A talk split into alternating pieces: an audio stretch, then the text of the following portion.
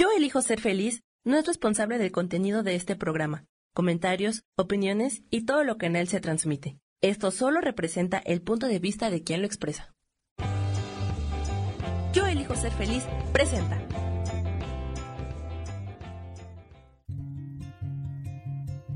Volver a brillar, volver a sentir vitalidad. Bienvenido al programa.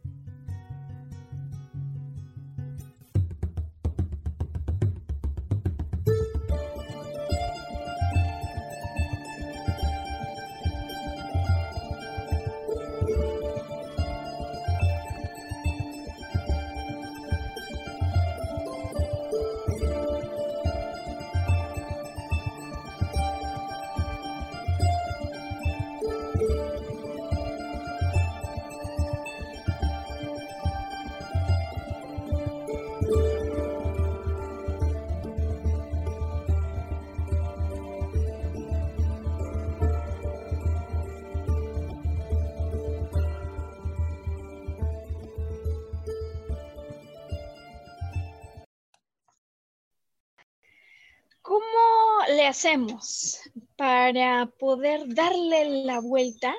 a situaciones complejas? Em, resulta una de las preguntas más frecuentes que escucho con las personas con las que trabajo. Y fue justamente a raíz de un intercambio con una persona con la que trabajé esta semana, como llegué a la conclusión de lo importante que podría ser abrir eh, toda una serie de podcasts en relación a este tema, ¿no? Eh, definitivamente la pandemia ha venido a presentar para algunos desafíos como los que no conocían antes. Y por otro lado, em, pues con o sin pandemia, ¿no? A veces parece como que la vida viene en paquetes, ¿no? En etapas, en momentos, y hay algunos que de pronto dicen, ¿cómo salgo ya de esta racha? Eh, el caso de la persona con la que trabajaba esta semana, eh, que tuvo dificultades al mismo tiempo en su relación de pareja y en su situación laboral y económica. Eh, no es el único, por supuesto que nos ha pasado a varios y yo me imagino que en más de una ocasión, que la vida nos lanza desafíos que vienen de alguna manera a amenazar el status quo en el que estamos nosotros eh, viviendo e incluso las condiciones de estabilidad en las que nos habíamos de alguna manera desarrollado. Y esa es la razón por la que a mí me gustaría, bajo el enfoque de la psicología positiva, abrir hoy con este podcast una serie para poderte ayudar si te encuentras justo en este punto. Porque curiosamente cuando estamos justo en esas temporadas es cuando más nos olvidamos de algo que podría ayudarnos como un motor a salir adelante. Y es que, pues resulta muy fácil estar contento y estar feliz en los buenos tiempos, ¿no?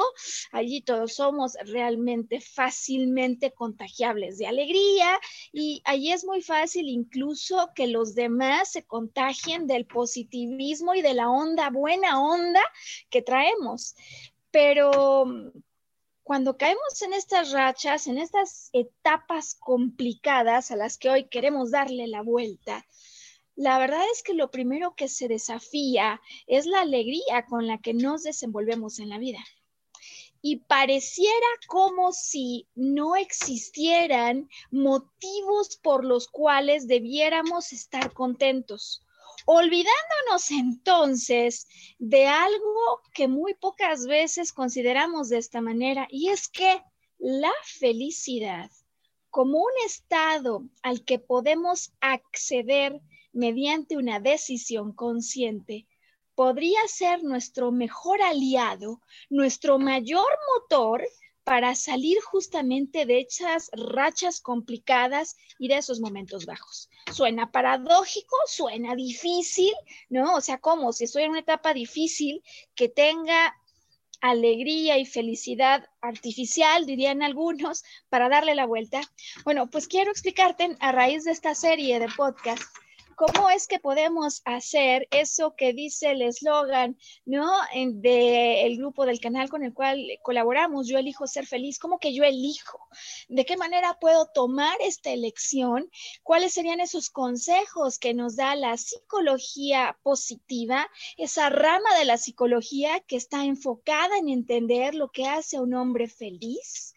Em, de tal manera que se pueda volver esto real, esto que te digo, ¿no? Es decir, usar a la felicidad como un instrumento, como un motor para salir avante de la dificultad, como un mecanismo para poder sortear obstáculos en lugar del premio al que accederemos una vez que hayamos dejado esto atrás.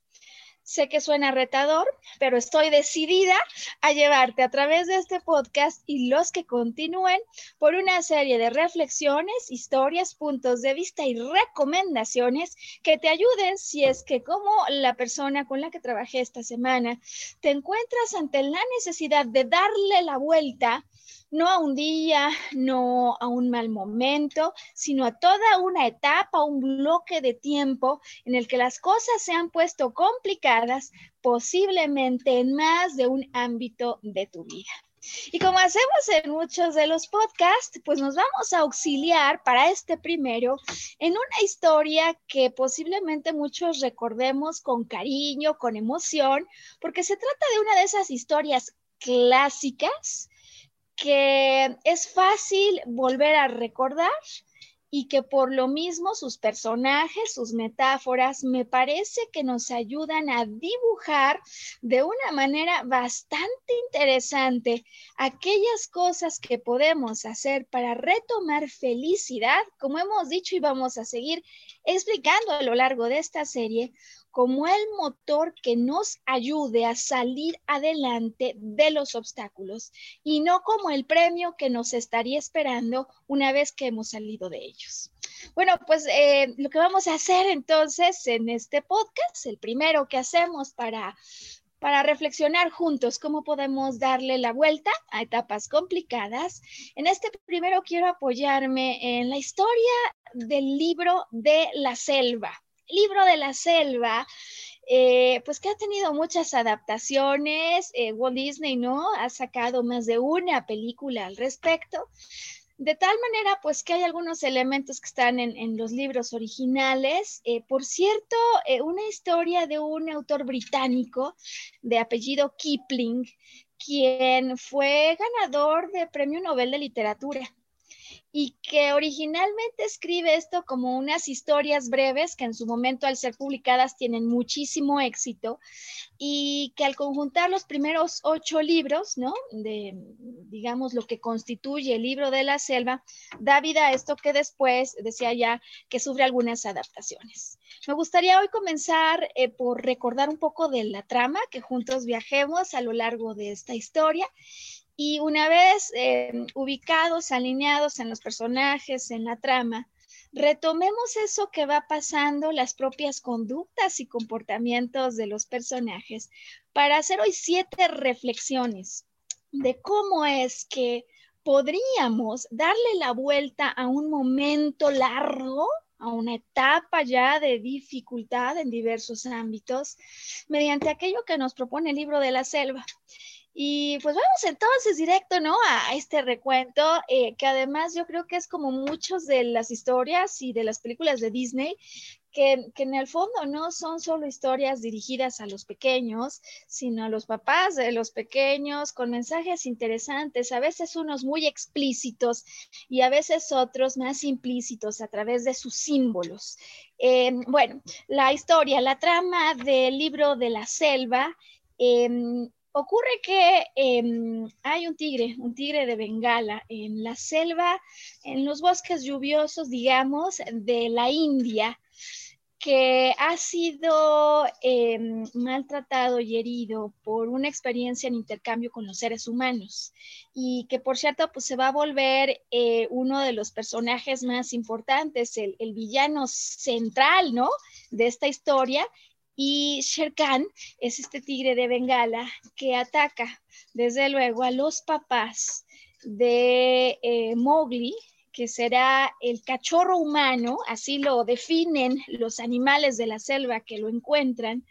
el cachorro humano que se vuelve el protagonista de la historia. De tal forma que Sher Khan, eh, ataca a sus papás y sobrevive el bebé, es un bebé de dos años, y el relato, por lo pronto en la adaptación de Disney, es narrado por Bagheera. Bagheera, que es una pantera negra, un leopardo, ¿no? En su versión hindú, negro, que mm, de alguna manera se da cuenta de lo que ha pasado y rescata al niño, al cachorro humano, así le dicen, le da el nombre de Mowgli y, piensa en entregárselo a los lobos para que le ayuden a criarlo dentro de su manada. Al interior de la manada de lobos con los que ella piensa que puede apoyarse para que el niño no solo sobreviva, sino que se fortalezca, sea criado, ¿no? Em, se encuentra Aquela, él es el líder, y, y, en ese grupo, en esa manada, Raksha, que es la hembra que finalmente lo va a criar como si fuera su hijo propio, eh, con todo el amor, con toda el calidez, la calidez de una madre, formando un hogar para el niño en el que crece, por supuesto, considerando a los, a los lobos que le rodean como si fueran su familia auténtica.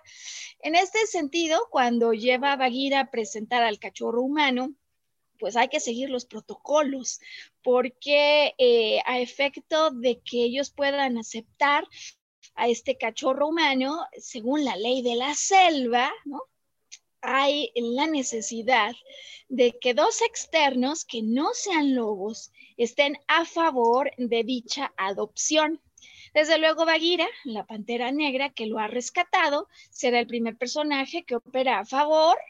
eh, de esto y aparecerá también un personaje importante, eh, Balú, un oso, que se encarga de enseñar a los lobos las leyes de la selva. Entonces, Balú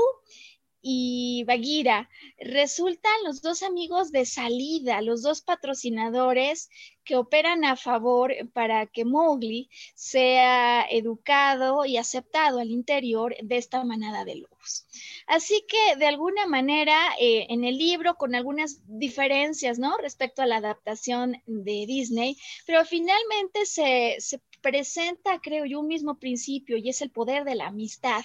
El poder de la amistad de estos dos amigos que de hecho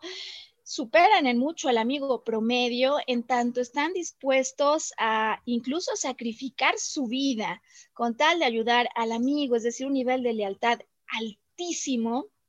en el que se desarrollan las aventuras y experiencias que van fortaleciendo a Mowgli. Em, en la trama, en la, cinta cinematográfica, em, se viene una, época de sequía fuerte, ¿no? Conforme la historia se desenvuelve, que hace que los animales de la selva se tengan que reunir en torno a una laguna de lo que en algún momento hubiera sido un gran río, para que allí puedan beber en paz y en armonía ante la sequía. Eh, resulta que cuando allí se presentan el observar a Mowgli pues genera un asombro tremendo entre todos los animales que nunca habían visto eso que ellos llaman un cachorro humano frente a ellos. Eh, pero lo que desde luego, como te puedes imaginar, genera el odio de este personaje que aparece desde el principio, Sher Khan, este tigre de Bengala agresivo, que por haber tenido una mala experiencia con los humanos, los odia a todos y ante el asombro de lo que podría haber sido una especie ajena a ellos, ¿no? Con todo lo que esto significa, Sher Khan se encarga de sembrar odio y miedo en todos ellos, afirmando de manera contundente que es un peligro, que es un peligro para la selva el que este niño viva con ellos, este cachorro, porque eventualmente va a crecer, va a aprender a usar el fuego y, por cierto, las armas de fuego y desde luego los va a matar. Entonces, bajo esta idea y el terror con el que él vive, de alguna manera eh, siembra miedo en todos ellos y finalmente deciden que si esta es la situación, pues habrá que dejar fuera al cachorro del grupo de la selva y que notoriamente conforme el niño iba creciendo, pues cada vez era más diferente de todos ellos. Em, el niño al escuchar esto, Mowgli, decide que es momento de alejarse de ellos, porque si no, su presencia podría causarles más daño. Y Bagheera, em, que es quien lo rescata y quien se ha vuelto como un padrino, un instructor, desde luego por un lado exigente, pero por otro lado totalmente protector y afectuoso con él, decide guiarlo hacia una aldea humana donde pueda reintegrarse con los de su especie. Y esto, por supuesto, pues va a dar pie a toda una serie de aventuras en las que el niño conoce a muchos otros animales, los elefantes, ¿no? Que son, eh, diríamos, una especie de enorme admiración en aquella zona. Eh, por su grandiosidad, su majestuosidad, su disciplina, Em, por supuesto, se encuentra también con una serpiente y, desde luego en la, en la cinta se desenvuelven todos sus intercambios de alegría, de placer eh, y de disfrute pleno de aquello que es un mundo de abundancia en el que vive al lado de Balú, al que de alguna manera se le presenta ¿no? como un oso perezoso. Bueno, en cuanto a la historia, desde luego que es interesante darse cuenta cómo buscando alejarse de ese peligro, como nos pasa muchas veces en la vida, es que Mowgli continúa adelante con un camino que parece ser aquel para el cual está destinado, porque desde su llegada prácticamente a la selva, hay quien anticipa que él será quien eventualmente dé muerte a Sherkan, al tigre. El asunto es que el tigre, envuelto en odio y en ganas de acabar con eso que le genera terror, que es una tremenda generalización del daño que pueden causar los humanos por una experiencia que ha tenido, está decidido no solo a alejar a Mowgli, sino a matarlo. De tal manera que Mowgli, cuando se acerca a una aldea de humanos, pues desde luego batalla en el solo hecho de poderse adaptar a una realidad que parece totalmente ajena por lo pronto a lo que ha sido su experiencia de vida,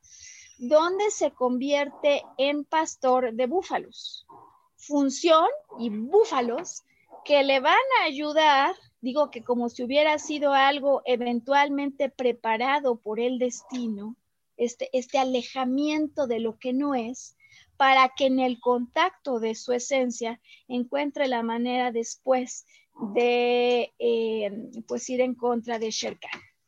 Cosas más, cosas menos, y digo que hay diferencias desde luego entre el libro y la película, pero hay algunos esenciales en los cuales me parece que podríamos anclarnos hoy, como el asunto de un niño que se queda a los dos años de edad absolutamente solo a la mitad de la selva. O sea, imagínate si no podría haber una metáfora o una historia de lo que significa una etapa compleja. Solo, sin los recursos, sin las posibilidades, ni siquiera por su propiedad biológica, por su propiedad intelectual, a quien la propia naturaleza le provee de los sustentos, de los alimentos, de los amigos, del cariño necesario para salir adelante y cómo tendrá que regresar a enfrentarse y a reconciliarse con su propia esencia en algún momento del tiempo. Bueno, la historia está llena de símbolos, la historia además por supuesto que tiene muchas cosas de las que podemos aprender. Hoy que hemos decidido salir con este podcast para reflexionar sobre esos aspectos que podrían ayudarnos a darle la vuelta a una etapa compleja. Y por lo mismo, ahora que hemos acabado de recordar la trama general, ¿no?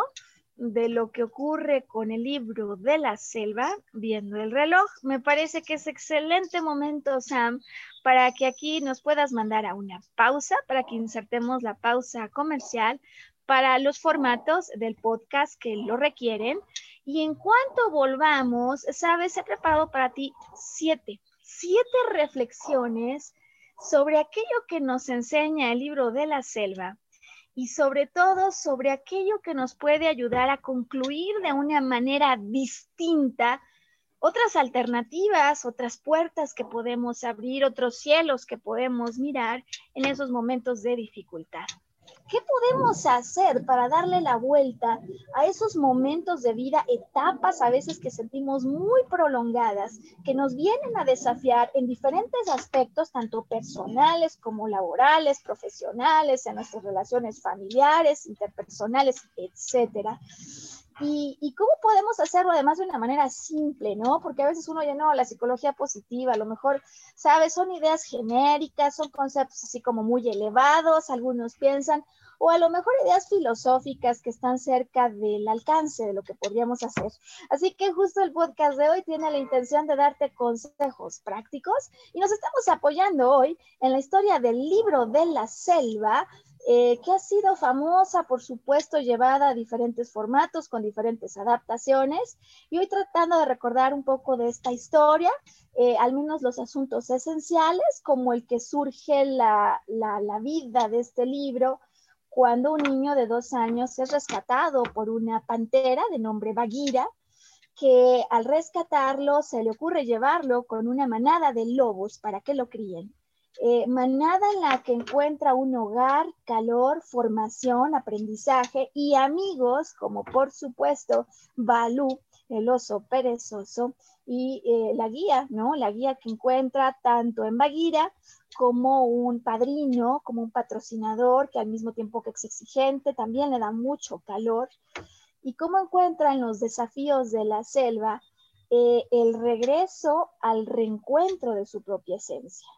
que metafóricamente, ¿no? Aunque sea una historia fantasiosa, pues guarda paralelismos muy interesantes con una vida humana, porque yo he observado que normalmente siempre a raíz de estos conflictos o derrumbes que se van presentando en la vida, vamos recibiendo llamados para reencontrarnos con asuntos esenciales de nosotros, ¿no? Decía como la persona que me hizo reflexionar acerca de todos estos temas, a quien le agradezco que nos haya dado la inspiración para el programa y el ejemplo, porque lo que le sucede a él podría estarle ocurriendo a muchas otras personas, eh, cuando él nos cuenta cómo en la semana, ¿no? Su vida al mismo tiempo presentó un derrumbe fuerte en el aspecto familiar, en el vínculo familiar y también un desafío fuerte en el camino profesional que había seguido. Y cómo a veces en esos momentos parece como que no sabemos ni dónde estamos parados ni qué podemos hacer. Pero la verdad de las cosas es que si analizamos con un poco más de detalle lo que puede estar pasando, por ejemplo, en su caso, la trayectoria profesional a la que había llegado era totalmente desviada de lo que para él genera máxima pasión de aquello para lo que él tiene más talento. Entonces, este derrumbe que está en una situación lejos de su esencia, realmente se presenta para reacercarse con ella, con esta esencia, reencontrarse con ella, como le va a pasar a Mowgli, el protagonista, cuando a raíz de que Sher Khan, el tigre de Bengala, que vive en el odio y en el miedo, porque detrás del odio hay enojo y detrás del enojo siempre hay miedo, vive aterrado por lo que le ocurrió en algún momento en su experiencia con los seres humanos. Entonces, bueno, me parece que es momento de que hablemos de siete cosas que podríamos descubrir a lo largo de la historia del libro de la selva y que me parece que atrás de ellos hay profundidad y por supuesto también hay algunos consejos prácticos. En primer lugar, eh, fíjate que para mí es interesante esto, tanto en el libro como en la película. Eh, el niño sabe, aprende, ¿no? Este que le llaman el cachorro humano, que en la selva hay reglas que hay que cumplir. Y si bien no se presentan como un libro de los siete principios o las 20 reglas de la selva, sí paulatinamente en la historia se va haciendo referencia a ellas. Y digo que en la historia para niños a mí me parece absolutamente interesante como la primera regla que más llama mi atención está vinculada con eso que algunos entendemos como la ley del karma, ¿no? Como la ley del karma en el libro de la selva. Bueno, recordemos que es una historia fincada en India y es un autor inglés el que escribe Kipling, ¿no? Kipling, el que escribe esto. Desde luego se ve una persona influenciada por los principios con los cuales se desarrolla la vida espiritual en India. Eh, la situación esta es que en el interior del libro de la selva se le explica al niño, a Mowgli, que en definitiva si hay algo que está prohibido en la selva es acabar con una vida humana. Y este es un asunto que se desprende, me parece que tanto de la experiencia práctica que ellos tienen, como de un entendimiento más profundo de estas reglas que establecieron de alguna manera los creadores del universo, que no solo aplican a la selva de la India, sino a toda vida humana. Y es que le dicen que está prohibido que cualquier ser de la selva se atreva a herir, a matar, pues, a un humano porque ellos saben que si eso ocurre, si un ser de la selva le da muerte a una vida humana, habrá consecuencias por ello. Por lo pronto, la simple y práctica van a regresar otros humanos y entonces va a haber muerte a raíz de esa muerte primera en la selva. Lo cual, pues por supuesto ya desde el punto de vista práctico no es para nada una buena idea, ¿no? Un cazador, una persona que va, que se mete allí, pero que muere, podría atraer a muchos otros seres humanos. Y bueno, aquí el debate, ¿no? De si se metieron con ellos, el cazador viene y les quiere herir de muerte. En todo caso, me parece que lo esencial está en algunas de las palabras que están escritas en el libro de la selva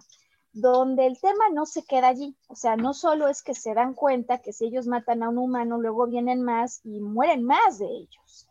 sino que observan que en la selva en la que habitan, en el universo en el que estamos todos inmersos, hay ciertas leyes que operan, de tal manera que si tú pones algo afuera, tarde o temprano eso va a regresar a ti y se lo explican a Mowgli cuando, les, cuando le dicen que en ocasiones por este tipo de actos que cometes te arrepientes, pero que el arrepentimiento no va a evitar el castigo. Y que por su lado el castigo desde luego sí evitará que esto siga ocurriendo. Pues es una versión, es una manera, ¿no? De explicar lo que para algunos significa el concepto del karma, pero que a mí me parece interesante que se sugiere en la trama y que sí que nos hace reflexionar en momentos complicados de algo que a veces podríamos estar pasando por alto. Y es que si todo lo que regresa, más bien, si todo lo que vivimos es algo que en algún momento pusimos afuera, si todo lo que experimentamos es la consecuencia de algo que pusimos afuera,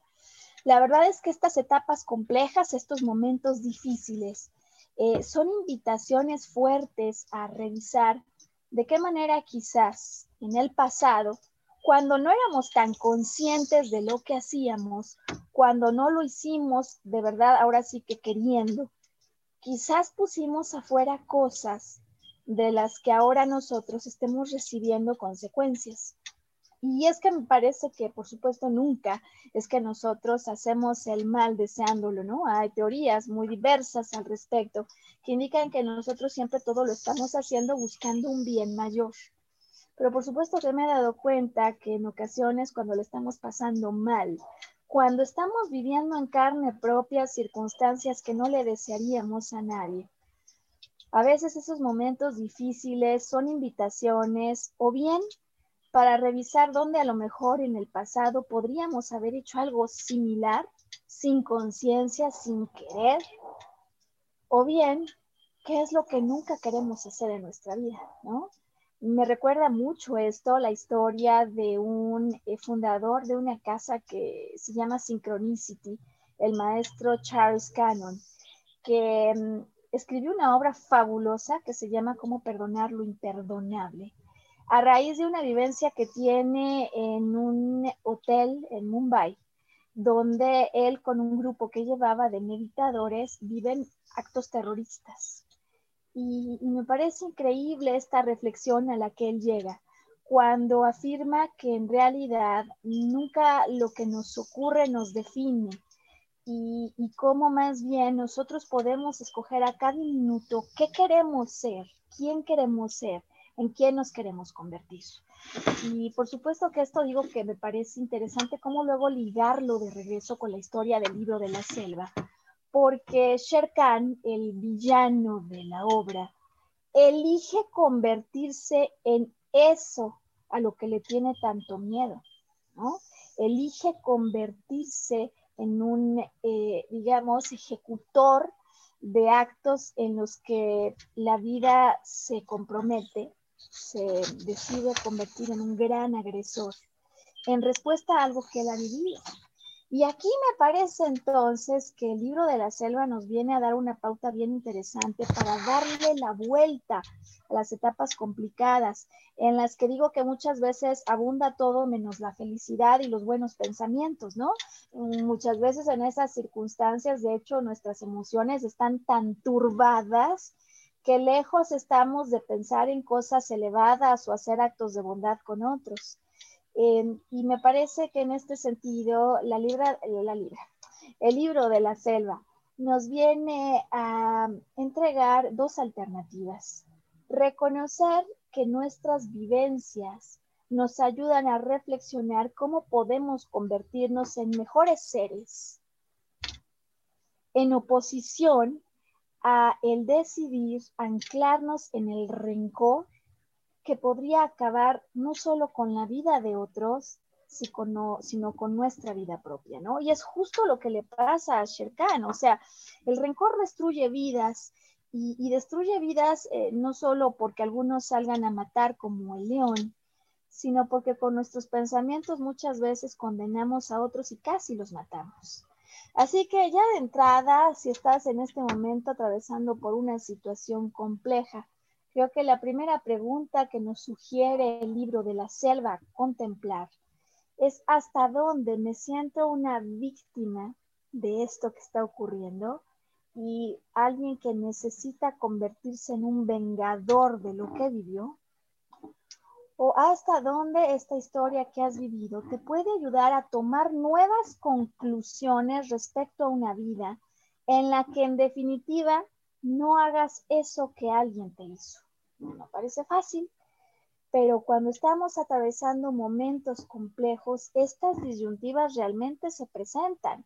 A veces a raíz de que alguien recibió maltratos, se convierte en una persona que maltrata a otros. A veces a raíz de que uno eh, recibió críticas severas de otros, se vuelve en el juez más severo.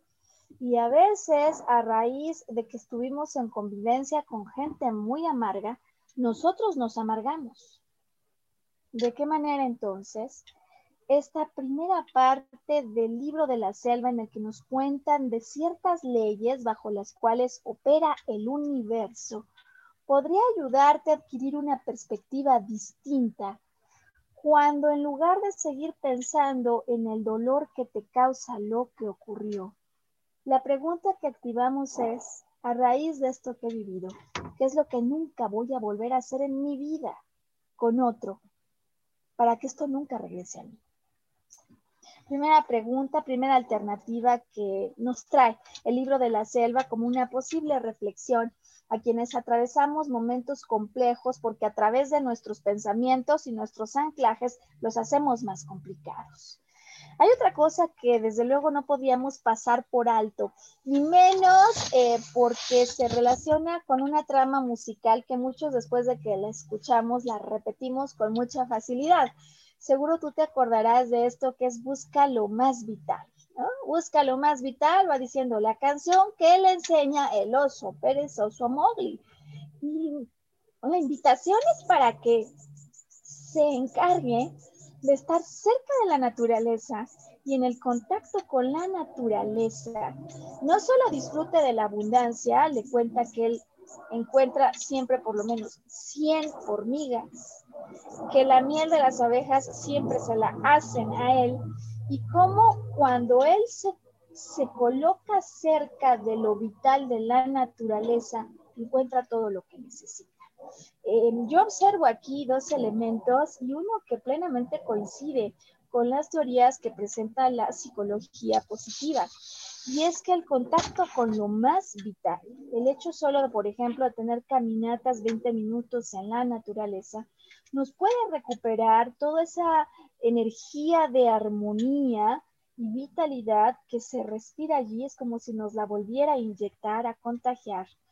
Interesantemente, además, cuando nos alimentamos de comida eh, producida directamente en la naturaleza,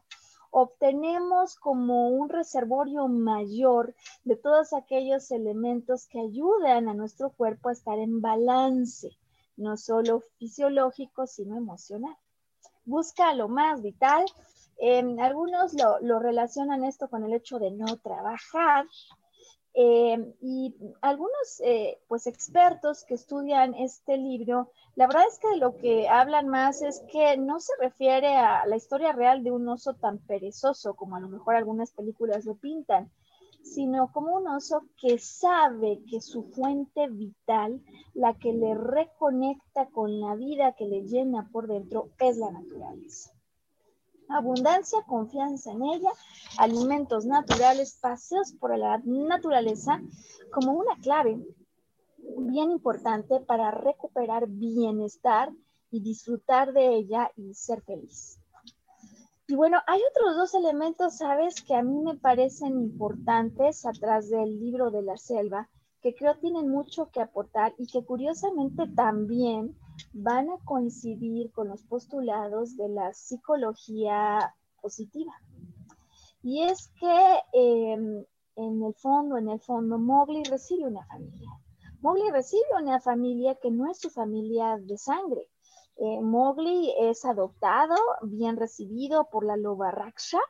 quien lo va a estar criando como si fuera un miembro más de la manada. Y sus hermanos, los animales de la selva, eh, aunque saben que es humano, lo reconocen como parte de esta familia, de tal manera que Mowgli siente que su mamá loba es su madre eh, y es alguien que ha lamido sus heridas, que lo ha acompañado en sus preocupaciones, que se ha preocupado por él a su vez, que le ha aconsejado cómo hacer las cosas y que lo ha guiado por los senderos seguros para que no tenga daño. En este sentido, sin ser su madre, eh, digamos, de sangre, Raksha ejemplifica los valores que tiene eh, ahora el niño porque ha sido el resultado de una crianza feliz, de una crianza llena de amor, de ternura y por supuesto de principios y de educación para sobrevivir en la selva, en la selva de la vida. Em, al final, cuando el hijo se va a ir, se va a ir del grupo, Raksha le dice algo así como, no importa dónde tú vayas, o como ellos te llamen, humano, cachorro, persona, porque tú siempre serás mi hijo. Y sabes, a mí me parece que la reconexión con estos valores que muchos recibimos en el núcleo familiar, en tiempos de dificultad, aun cuando nuestros padres físicamente ya no están frente a nosotros o el rol que tuvieron en nuestra vida, aún los que no fueron nuestros padres de sangre, porque hay muchos que no tienen esa oportunidad. Pero la vida nunca nos deja sin guías, sin personas que nos entreguen afecto. Eh, y cómo entonces, curiosamente, el libro de la selva hace referencia a uno de los aspectos más importantes que resalta la psicología positiva, para ayudarnos a alcanzar momentos de mayor felicidad aún en esas situaciones complejas, y es el poder de las relaciones, ¿no? Es decir, los amigos o los familiares, la familia de sangre o la familia que nunca fue de sangre, pero que nos da tanto el sentido de pertenencia como el aprecio, el calor vital, la compañía. A veces no tiene que ser una compañía continuada, sino la presencia a distancia que sabe estar en los momentos particulares en los que el solo escucharnos, darnos un consejo, mirarnos a los ojos o darnos un abrazo. Puede ser todo lo que necesitáramos para desahogar y dejar afuera lo que nos estaba restando aparente felicidad. Así que entonces el libro de la selva habla de la familia no sanguínea como una fuente de calor que se perpetúa a lo largo de la vida, porque esas relaciones importantes y su recuerdo permanecen con nosotros siempre. Eh, y bueno, por supuesto que habíamos empezado hablando del rol que toman Balú, el oso, perezoso entre comillas, y Bagheera, la Pantera Negra, que se vuelve el patrocinador, uno de los más importantes patrocinadores que tiene Mowgli en el libro de la selva, que ya lo decíamos al principio, pero ahora es importante recordar que nos hablan del poder de la amistad, ¿no? La amistad fiel, la amistad honesta, la amistad hasta el final y hasta sus últimas consecuencias. Eh, por supuesto que en más de una ocasión el niño se mete en aprietos y sus amigos, el oso y la pantera le acompañan, lo alcanzan, lo buscan, se meten en aprietos como él y están dispuestos a dar continuamente la vida. Eh, de tal manera que nuevamente el libro de la selva, con este elemento que es tan palpable a lo largo o del libro o de la historia cinematográfica, nos pinta a todo color lo que significa uno de los elementos más importantes para retomar vitalidad, felicidad, cuando estamos viviendo una etapa compleja. El rol que toman amigos a veces que aparecen, que hacían años a quienes no veíamos, amigos del pasado, figuras importantes que de pronto aparecen ante un accidente y que se volverán grandes patrocinadores de nosotros en esos momentos de dificultad. Es decir, que hasta este punto ya llevo seis elementos con los que nos puede ayudar a reflexionar una simple historia que aparecería un cuento de niños, el libro de la selva. La ley de la selva número uno, no quitarle la vida a nadie, que nos hace reflexionar en la ley del karma, no para pensar en todas las cosas que quién sabe en dónde y en qué momentos se quedaron en mi saldo en contra, sino que más bien me parece que es una invitación a reconsiderar cuando estamos en una situación compleja porque creemos que alguien, eh, un victimario, nos hizo algo, pues que más bien nos invita a pensar en cómo no volvemos nunca a ver eso en nuestra vida porque decidimos a raíz de lo que vivimos nunca volver a hacer ni, ni la más mínima cosa en relación con, la, con lo que alguien nos hizo, ¿no? Es decir, no poner afuera lo que no quieres de regreso. Una primera invitación que nos hace el libro de la selva y que en momentos de complejidad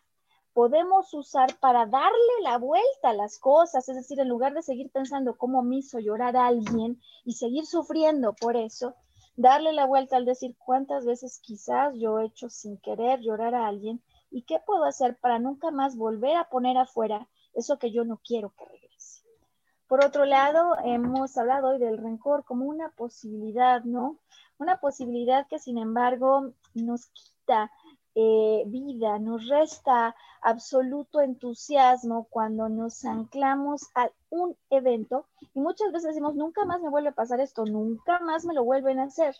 Pero en ese odio que dijimos que realmente o resentimiento trae enojo y en ese enojo que trae miedo, lo que estamos tratando de construir es como una mega defensa para que no suceda lo que nos lastimó en lugar de darnos la oportunidad de mirar quizás con más astucia lo que ocurrió, ¿por? Porque ya hemos tenido una mala experiencia con una persona en una circunstancia, pues muchas veces acabamos aislándonos y decimos nunca más eso. Y la verdad de las cosas es que quizás estemos actuando como lo hace el tigre Sher Khan, que al vivir en ese resentimiento, que a veces decimos, no, yo no soy rencoroso. No, pero como no quiero volver a sentir esa cosa tan fea, me bloqueo, me aíslo y entonces me evito la posibilidad de sufrir, pero también de vivir,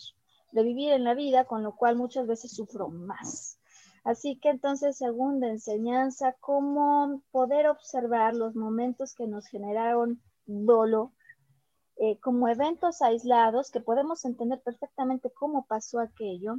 pero para no separar de nuestra vida posibilidades y cosas que nos hacían ser plenos, felices, ¿no? Por otro lado, el libro de la selva la invitación a recordar, buscar lo más vital, es decir, la revitalización que viene en el contacto con la naturaleza y la revitalización que viene al, alimentarnos de lo más vital, eh, como lo que le enseña a comer Balú a Mowgli en la naturaleza. Y estos dos últimos elementos, ¿no? El poder de una familia extendida, que no es tu familia de sangre, y el poder de la amistad. Fíjate que he dejado justo para el final del programa la última enseñanza que a mí me parece que es clave para darle la vuelta a momentos de complejidad, etapas prolongadas en las que los desafíos que nos presenta la vida aparecen en mucho más que una sola área, ¿no? Y, y, es que durante la trama del libro de la selva, le enseñan al niño cómo hacer en momentos de gran peligro para poder salir avante en la selva. Y le enseñan palabras clave, le enseñan palabras mágicas. Le dicen que cuando él se encuentre en peligro dentro de la selva, en cuanto vea a otro ser de la selva aparecer, él debe de conectar al recordarle que él tiene su propia sangre. ¿no? Yo soy Mowgli, el pequeño Mowgli, y tengo tu misma sangre. Y esto de tengo tu misma sangre, porto tu misma esencia, es como una liga que le conecta de manera inmediata con otros compañeros de la selva que lo reconocen como parte de la misma vida que ellos son integrantes. Entonces, cuando yo reconozco a otro que dice que tiene mi misma sangre, es parte de la misma vida a la que yo pertenezco y por lo mismo puedo ayudarlo y defenderlo. Es interesante porque, con otras palabras, pero muchas civilizaciones eh, milenarias, como los mayas, reconocieron la importancia que tiene el poder conectar con otros a otro nivel. Cuando yo reconozco que porto tu misma esencia, que yo soy tú y tú eres yo, como decían ellos cuando se saludaban con esta frase llamada In Lakesh. Entonces, como yo formo parte de la vida y tenemos una esencia que nos conecta, nos hermanamos y puedo salir en tu ayuda.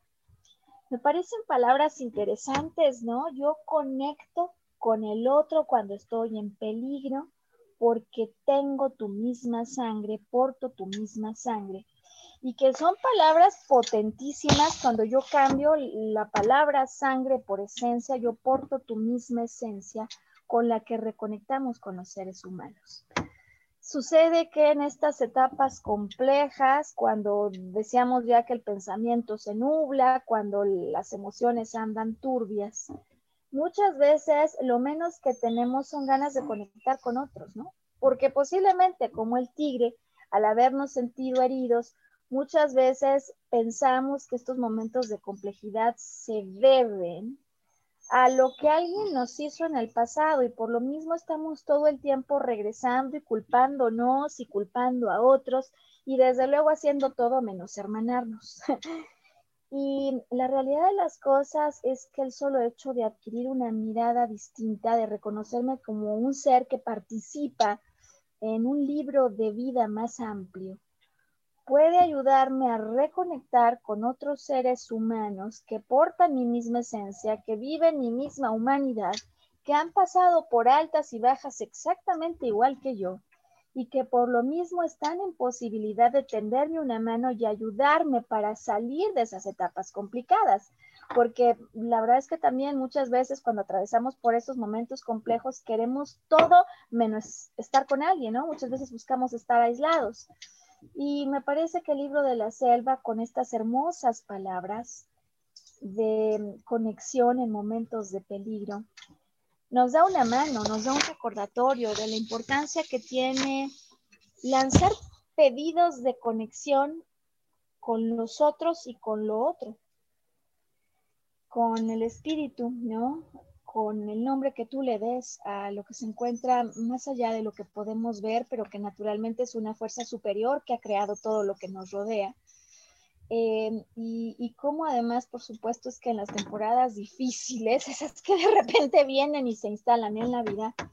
muchas veces nos olvidamos de eso incluso, ¿no? O esta semana que platicaba con la persona que ha motivado este primer podcast, le decía, eh, ¿quién es su, asociado en el cielo, no? Eh, ¿Con qué figura divina conecta con más facilidad? ¿Con los ángeles? ¿Cuál es su maestro, su guía de conexión. Y él me decía que se encontraba solo, solo, solo y solo con él. Me insistió mucho en eso y es por esto que he dejado este elemento hasta el final, em, porque en momentos de dificultad, el saber que hay otros que han pasado por esos momentos, que nos pueden entender, que no nos van a condenar y que nos pueden dar una mano de ayuda. Muchas veces es lo único que necesitamos, recibir esa mano para volvernos a poner de pie y encender el movimiento. De tal manera que el día de hoy entonces concluyo este podcast al invitarte si por algún motivo hace tiempo que no lo hubieras visto, em, a conectar o con la película o con el libro de la selva, el libro del libro de la selva o con cualquier otra historia que te revitalice. Detrás de las historias siempre hay metáforas, siempre hay enseñanzas y siempre el ver a otro en circunstancias complejas nos puede ayudar a vernos allí, a lo lejos, y a obtener fuente de inspiración. Eh, me parece interesante, por último, hoy contarte que en el libro de la selva, allí en medio de esa selva, de esa jungla de dificultad, en la que un niño de dos años iba a estar expuesto a todo peligro, eh, curiosamente, las actividades a las que lo invitan sus amigos y los alimentos de los cuales él se nutre, curiosamente,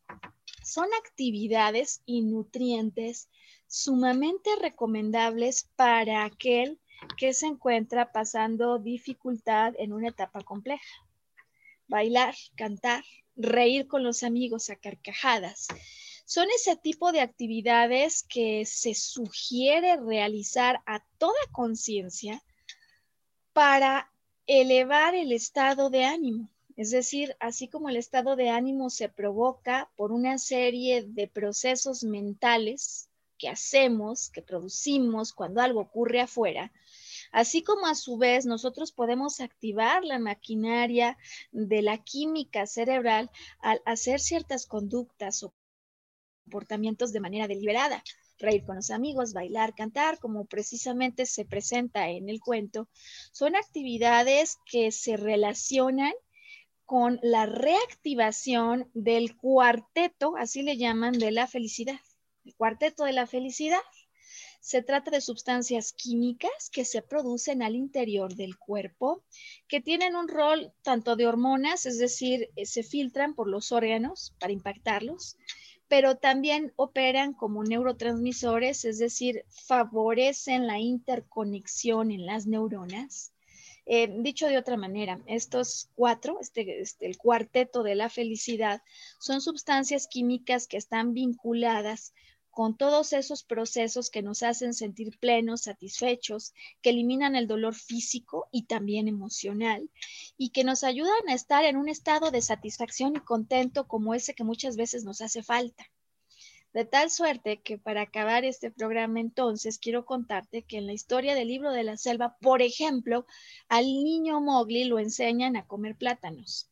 Pues resulta que el plátano es uno de los alimentos eh, que con más eh, frecuencia se recomienda para elevar el nivel de estas sustancias, dopamina y serotonina particularmente, que tiene un enorme impacto en nuestra motivación. De tal manera que atrás de la historia del libro de la selva no solo hay una historia para niños pequeños, hay símbolos, hay acciones, hay comportamientos y hay reflexiones que a mí me parece que por supuesto tienen mucho que aportar cuando estamos batallando con un momento, con un periodo complejo. Y yo espero que con lo que hemos platicado el día de hoy, con esta historia del libro de la selva, con sus personajes y con todo lo que nos ha permitido platicar, te quedes con material que ayude a incentivar de manera más deliberada, más consciente, acciones que puedan ayudarte a ir un poco más arriba en esos momentos, en esas etapas por las que cualquier humano va a pasar para que te puedas amar con más calidez, como lo hace la familia eh, extendida de Mowgli, al recuperar contacto con tu familia extendida, aunque en estos momentos a lo mejor no puedas encontrarte físicamente con ellos. Y por supuesto que reconsideres la importancia que tiene nutrirte de lo natural y buscar lo más vital, eh, así como cantar un poco, por supuesto, con los personajes, con la trama, con sus canciones, y reconectar con nosotros, ¿sabes? Porque durante la próxima emisión, el próximo podcast, voy a tomar justo este tema, el tema de los, el cuarteto de la felicidad hormonal, neurotransmisores, para explicártelo de una manera bastante más práctica con las acciones y los alimentos que podrían ayudarte a elevar deliberadamente estos niveles que te van a traer mayor bienestar. Y que mientras todo eso pase, pues elijas ser feliz y elijas volver a sintonizarnos en una semana cuando tengamos una nueva transmisión de esto a lo que llamamos volver a brillar. Te veo entonces. Hasta pronto.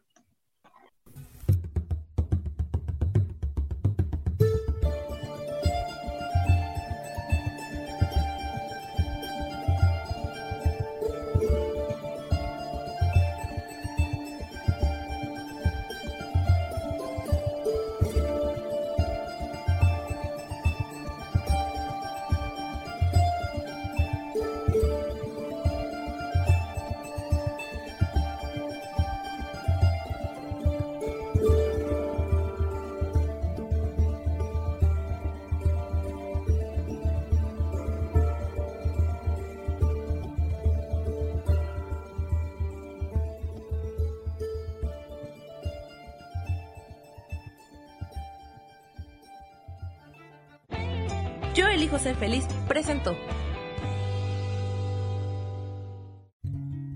Volver a brillar. Recuperar la sensación de tu poder personal. Nos vemos en la siguiente transmisión de este programa. Esta fue una producción de Yo elijo ser feliz. Derechos reservados.